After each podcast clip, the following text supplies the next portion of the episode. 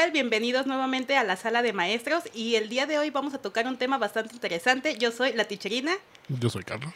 y vamos a comenzar. ¿Qué tal tu semana? Muy bien, ¿qué tal la tuya? Todo perfecto.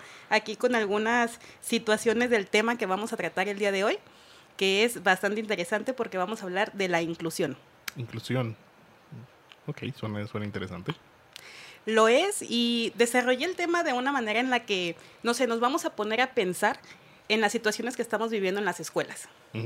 Entonces, no sé, ¿tú qué, qué sabes acerca de la inclusión? Que estamos muy lejos de llegar a un punto de inclusión en todos lados. Exactamente, a ese, a ese punto vamos a llegar. Y gracias, eso Entonces, fue todo. Sí, que tenga un buen día. Hasta luego. ¿Qué te parece si comenzamos? Vamos, vamos. Bienvenidos a la Sala de Maestros, un podcast en donde los profesores dicen lo que quieren decir, aunque a muchos no les guste. Yo soy la ticherina Yo soy Carlos. y comenzamos. Los seres humanos tenemos miedo a las cosas o situaciones diferentes. Ser expuestos ante algo que no conocemos o que es poco común o que no estamos en mucho contacto con ello suele ser un desgaste emocional para nosotros. Sin embargo, que no tengamos las situaciones desconocidas enfrente de nosotros no quiere decir que esto no exista o que estemos muy alejados de ello. Tan solo en México, de acuerdo con el Censo de Población y Vivienda 2020, en México hay 6.179.890 personas con algún tipo de discapacidad. ¿Sabías esto? No. No, no, no. Pero sí es un número bastante considerable. Bastante considerable. Mm, lo que representa en sí el 4.9% de la población total del país. De ella, 53% son mujeres y 47% son hombres. A lo largo de tu vida, ¿te ha tocado estar con alguna persona con discapacidad o convivir con ellos? Mm, sí, más nunca me tocó dentro de la escuela. Ah, ok. ¿En, en qué situaciones se los encontraste? ¿Familiares? Pues sí, en general, este, o son familiares de gente conocida o algo por el estilo. Ok. ¿Y tuviste algún acercamiento así directo con ellos, no sé, como de ayudarles a hacer algo o estar en mucha convivencia con ellos? ¿O era simplemente de que los veías en algún momento y pasaba desapercibido? Pues era bastante casual el, el conocimiento, nunca tuve ese acercamiento como más eh, Personal. personal o en, en el que yo me hubiera involucrado a, a tener que a ayudarles de cierta manera o algo así. Muy bien. Bueno, de esta, en esta parte vamos a pasar de lo general a lo particular. Vamos a irnos de la parte nacional a aterrizar en las escuelas. ¿Te parece? Conocer las diferentes discapacidades nos harán ver las actitudes o habilidades que debemos desarrollar para lograr esa inclusión de la que tanto hablamos y sobre todo nos ayudará a llamar las cosas por su nombre sin temor a represalias. Primero, vamos a definir lo que es una discapacidad. ¿Para ti qué es una discapacidad? Una discapacidad supongo que es alguna persona que no cuente con el funcionamiento total físico ya, o inclusive puede ser este neurológico, no sé, o mental, supongo. Sí, sí, exactamente. este, una discapacidad es una afección del cuerpo o la mente.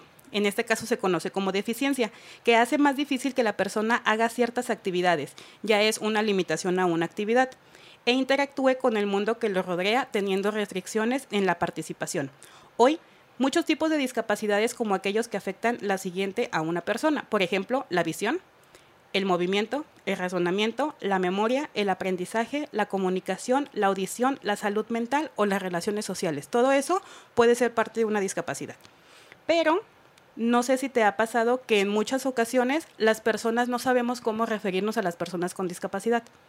Sí, pues es que como tú lo mencionas, o sea, es el prácticamente el 5% de la población el que tiene el que tiene alguna discapacidad, entonces supongo que va a haber gente o parte de la población que en ningún momento de su vida tiene algún acercamiento con una persona con discapacidad, entonces nunca se ven en la necesidad de comunicarse con ellos o de referirse a ellos de manera en una conversación o algo por el estilo. Sí, exactamente. Y es que eso es algo bastante interesante porque la inclusión viene desde ese punto, desde el momento en el que no sabes cómo referirte a una persona que tiene alguna discapacidad. Entonces vamos a tocar un, este, vocabulario de esta forma. El lenguaje inclusivo es el siguiente. Se le dice persona con discapacidad. No se le dice discapacitado, persona con capacidades diferentes, que eso es muy utilizado en las escuelas, ese término, o persona que sufre una discapacidad. Se les dice persona con discapacidad visual o ciega, No se le dice cieguito, invidente o minusválido. Se le dice persona con discapacidad auditiva o sorda. No se le dice sordo, sordomudo o sordito. Se le dice persona con discapacidad física. No se le dice inválido, discapacitado o cuadraplégico. Se le dice persona con discapacidad intelectual. No se le dice deficiente, retrasado o discapacidad mental. Para esto, es importante reconocer la discapacidad de las personas para que éstas dejen de ser una barrera y que empiecen en verdad a trabajarse actividades que realmente apoyen el desarrollo de los individuos. Estamos aquí. Romantizar los términos para referirse a alguien con discapacidad nos aleja completamente de la solución. El hecho de referirse a aquellos o aquellas personas con las palabras antes mencionadas como sordito, cieguito o algo así, no nos permite avanzar en el proceso de inclusión. No sé si te ha tocado que en ocasiones hasta se siente un poco más mm, notorio el hecho de la forma en la que te refieres a alguien que lo hace ver como un poco más excluido del grupo, ¿no? Sí, o sea, se llama la atención a la discapacidad que tiene la persona. Así es, y se les hace notar un poco más, pero de una manera no tan buena, o sea, sino que es como algo... Peyorativo. Peyorativo, sí. exactamente. Las personas con discapacidad tienen el derecho a recibir también una educación de calidad y a pesar de que la Secretaría de Educación Pública cuenta con un programa que habla sobre estrategias de equidad e inclusión en la educación básica para alumnos con discapacidad, aptitudes sobresalientes y dificultades severas de aprendizaje, conducta o comunicación, yo, personalmente, considero que las escuelas somos de los principales espacios en querer incluir sin en verdad incluir ya que nos piden hacer partícipes a los alumnos con discapacidad, pero muchas veces no contamos con herramientas para hacerlo. Tenemos que prepararnos por nuestra cuenta o tratar de pedir un vano apoyo que a veces no nos llega. En las escuelas, de hecho yo te he comentado que he tenido eh, algunos estudiantes con alguna discapacidad y pues nosotros tenemos que ver cómo... Sí, cómo, cómo ah, acoplarla a las clases que no o sea, que sean de una manera que todos puedan participar. De hecho, ya, lo hemos comentado un poco antes de que ustedes como profesores, por lo menos en la normal aquí superior de Jalisco, no reciben ningún tipo de instrucción para poder incluir a todas las personas, o sea, en cualquier tipo de discapacidad. Hay muy poco en, cuanto a, sobre todo los profesores en clases generales, porque pues también hay, está la especialidad para profesores de de alumnos con discapacidad. Pero pues la realidad es que no todos los alumnos van a, escuelas especiales. Exactamente, y es que muchas veces el hecho de que una persona que tenga alguna discapacidad, ya sea por ejemplo de lento aprendizaje o que maneje algo que sea un poco más de retraso con los otros alumnos, es decir, este, en, en el aspecto educativo, los mismos papás son las personas que no aceptan que su hijo tiene algún problema. Entonces eso también nos limita. Salud. Salud. Perdón. no, hay problema. Eso también nos limita a nosotros como maestros en poder actuar en esa parte, porque es un poco complicado tratar de canalizar a las personas sin la sin el permiso de los papás. Sí, supongo que también es parte de eh, querer que los niños sean o no se sientan tan excluidos del, del grupo de la sociedad. O sea, al enviarlos a una escuela especial, pues me imagino eh, que tiene el temor de que los niños se vayan a sentir excluidos o que vayan a sentirse con algún tipo de depresión o algo por el estilo. Me imagino yo. Aunque aquí también es como un tipo de... Es como un, una balanza, ¿no? Ver si lo mandamos a una escuela en donde puede tener un poco más de avance o dejarlo con estudiantes que probablemente van a retrasar más su aprendizaje, su desarrollo. Y a fin de cuentas eso va a terminar perjudicando al mismo alumno y tal vez a la familia de la, de la persona. Entonces sí es algo complicado. Nosotros en educación básica tenemos diferentes eh, áreas en donde se puede trabajar la, este, la discapacidad de algunos estudiantes, pero son pocas las instituciones que cuentan con, por ejemplo, unidades de servicio de apoyo a la educación regular. Estas son este, las siglas de una em, de un área que se llama USAER. No sé si alguna vez la hayas escuchado en las escuelas que estuviste. La he escuchado, pero nunca sabía de qué es lo que se trataba. Bien. Pues mira, lamentablemente hay muchos maestros que no saben ni siquiera qué es USAER. No, no, tienen, no tienen claro qué es lo que se hace dentro del área de USAER porque muchas veces las personas que están dentro de las áreas no se desempeñan, no se desarrollan como se debería de hacer. Y te lo comento por experiencia propia, porque varios maestros yo les decía, oye, ¿y qué es USAER? Antes cuando estaba este, apenas para ingresar, ¿qué es USAER? ¿Qué hacen ahí? Y muchas personas no sabían, solamente me decían, ah, pues es que se llevan a los niños y ellos los atienden y luego no los traen. Pero en sí como que no hay todavía esa, ese vínculo, no sé si, si lo podamos llamar así, ese vínculo en donde la educación normal se va con la educación especial que sería USAER en ese aspecto. Entonces sí, sí es algo complicado. Pero te mencionaba, USAER son los encargados de apoyar el proceso de integración educativa de alumnas, alumnos que presentan necesidades educativas especiales o que requieren apoyo, prioritariamente aquellas asociadas con discapacidad y o aptitudes sobresalientes en las escuelas de educación regular de los diferentes niveles y modalidades educativas. En estos espacios se canaliza al alumno a una instancia que le puedan ayudar y se les da un seguimiento más cercano sobre la situación y su avance. Ya ellos les ponen a hacer actividades un poco más específicas para poder tratar la discapacidad que presentan. En las escuelas que he trabajado, he tenido la oportunidad de ver de cerca el apoyo de USAER, pero muchas veces son solo alumnos que son sacados de las aulas y se trabaja con ellos aparte, haciendo el trabajo menos pesado para el docente en turno porque no sabemos en verdad si se le está ayudando realmente o si en un futuro se logrará la inclusión de la persona que se está hablando. Entonces, es un tema bastante complicado porque... Pues, sí, sí, en lugar de, incluirlo dentro de la clase en la que ya está, literalmente se lo está excluyendo del grupo. Sí. Entonces... Es como... Suena... Extraño, ¿no?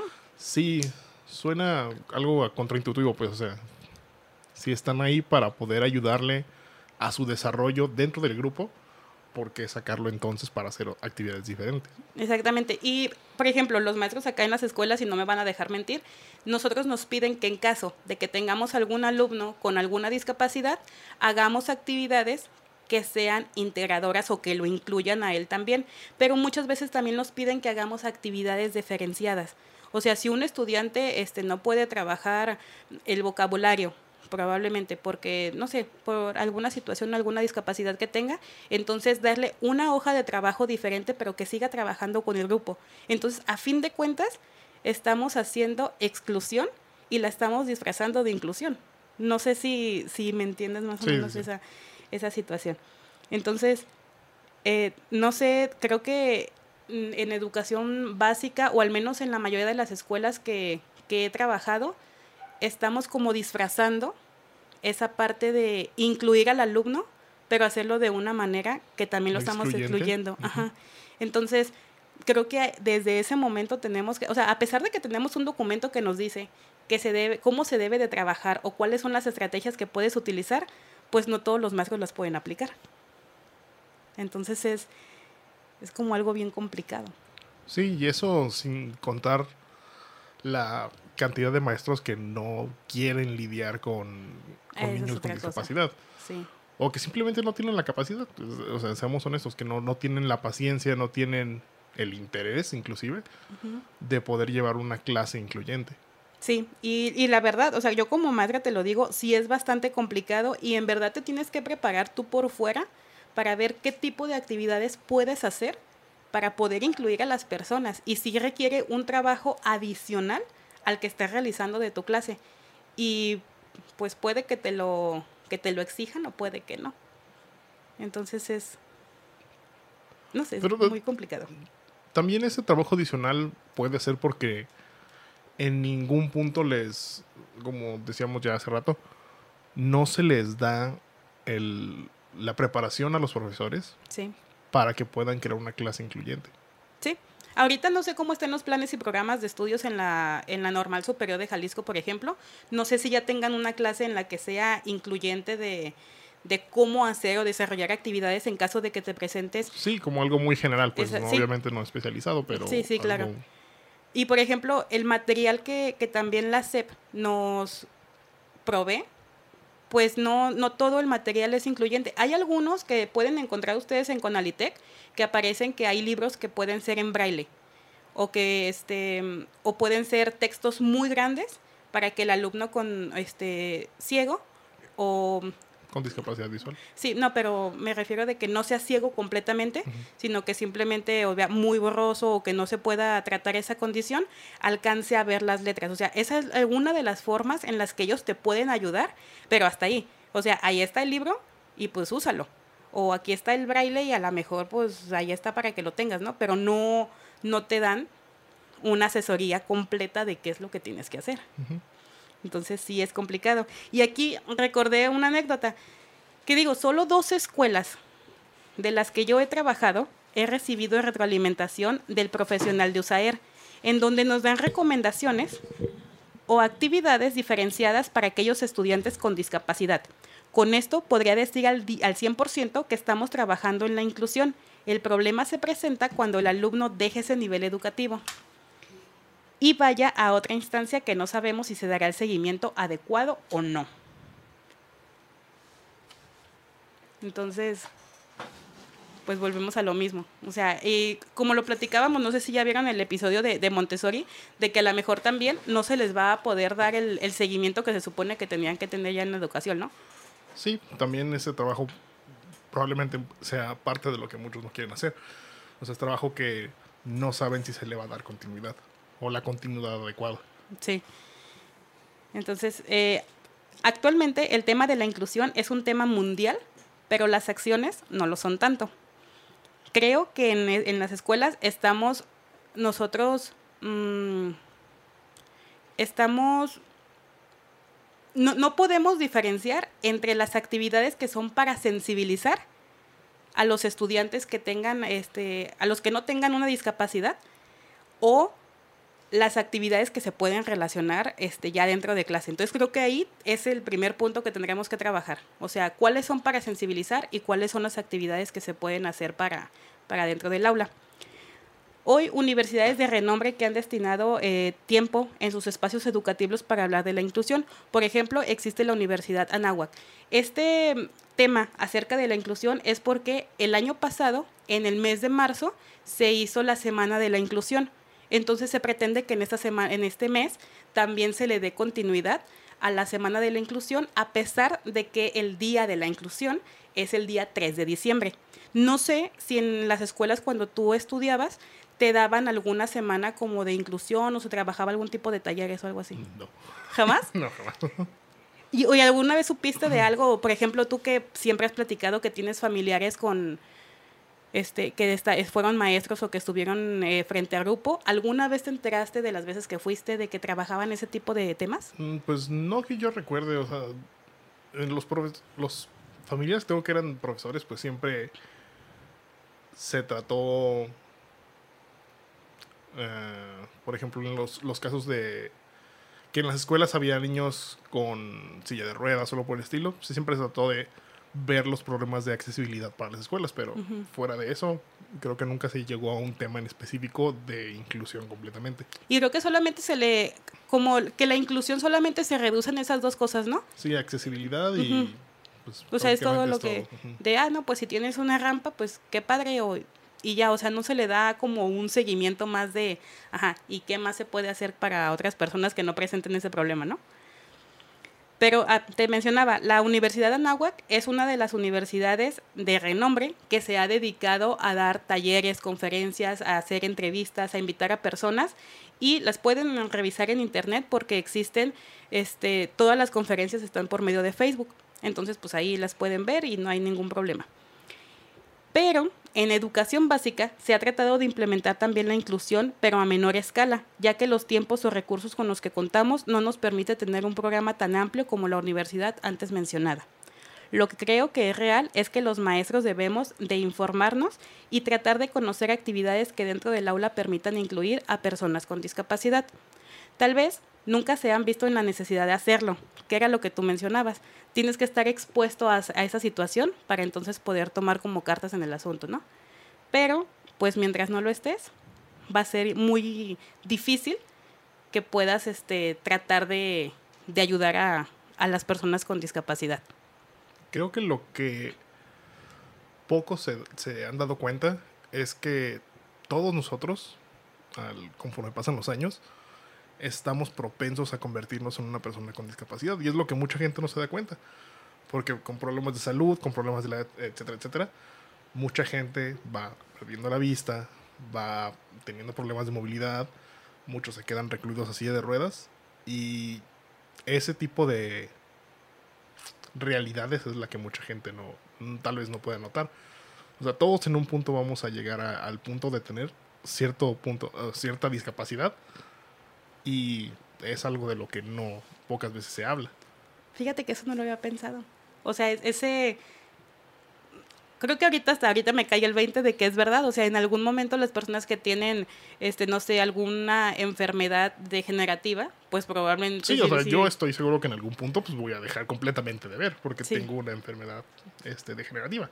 Entonces, tal vez, tal vez o sea, es parte de, del, sí. de Yo sé que en algún punto voy a estar perdiendo la vista paulatinamente.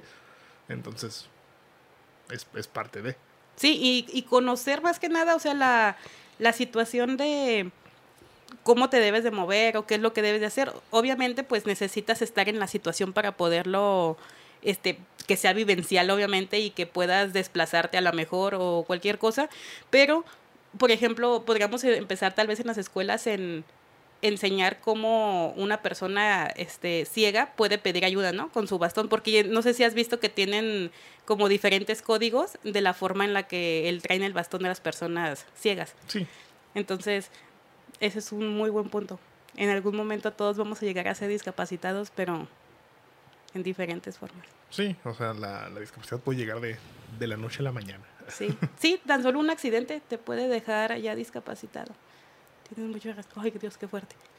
acabo de tener una, una revelación, pero sí, tienes mucha razón. Mm, tal vez no podamos incluir en un 100% a las personas con discapacidad, pero de lo que sí estoy segura es que podemos concientizar y sensibilizar a nuestros alumnos y a nuestros mismos y a nosotros mismos sobre este tema. Entonces creo que lo más importante sería informarnos y ver de qué forma podemos ayudar. ¿Tú cómo crees que podrías llevar a cabo la inclusión en la forma de vida que llevas?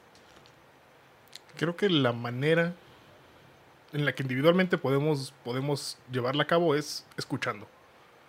Porque muchas veces, eh, este, si estás, como les decía, o nunca has tenido relación con alguien que tiene discapacidad, no sabes cómo actuar, no sabes cómo reaccionar, escúchalo. O sea, él probablemente si tiene alguna necesidad, puede pedirte ayuda. Si no, pues al fin y al cabo, pues... Lo puedes dejar y, tal vez siempre, pues siempre ha vivido así, ¿no? Entonces probablemente en vez de ayudarlo lo estorbas. Sí.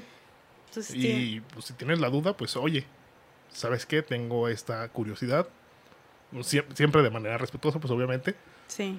Eh, no sé, necesitas ayuda, este, cómo podemos hacerle para, para que poder incluirte en alguna actividad, etcétera. Sí, creo que eso es bastante interesante. los primeros puntos que marqué de, este tema que estamos trabajando era acerca de romantizar ciertos aspectos, ¿no? Y creo que en las escuelas, al menos en, en las que yo ahorita estoy, creo que los mismos maestros somos los que a veces o en muchas ocasiones hemos frenado como ese, esa inclusión por parte de los alumnos. Yo en este momento tengo dos estudiantes con discapacidad y los alumnos, o sea, sus compañeros hacen lo posible por ayudarlos. O sea, y, y de hecho si les preguntan, ¿quieres que te lleve, te muevo o hago esto? Y los mismos niños dicen, no, yo puedo solo. Entonces, o sea, el hecho de verlo ya tan normal, a, a, mí como maestra sí me ha enriquecido bastante esa situación y lo vi y digo, órale, o sea, qué padre que ya sepan, por ejemplo, mis alumnos, no todos, mover una silla de ruedas o que sepan en caso de que el día que hubo temblor, no sé si, si tú lo sentiste aquí en Guadalajara, se movieron este, los, los niños para ayudar a la persona que estaba en silla de ruedas. Entonces creo que ese es el punto que tenemos que empezar a trabajar como inclusión. O sea, ayudar a los alumnos a que vean que todo es parte y no simplemente taparles los ojos y decirles, ah, pues haz de cuenta que no ves para que veas lo que los demás sienten. Entonces, este fue el tema del día de hoy. ¿Qué te pareció? Eso es un tema delicado y sobre todo que si la gente no le presta atención, pues simplemente se va hacer un lado. Sí.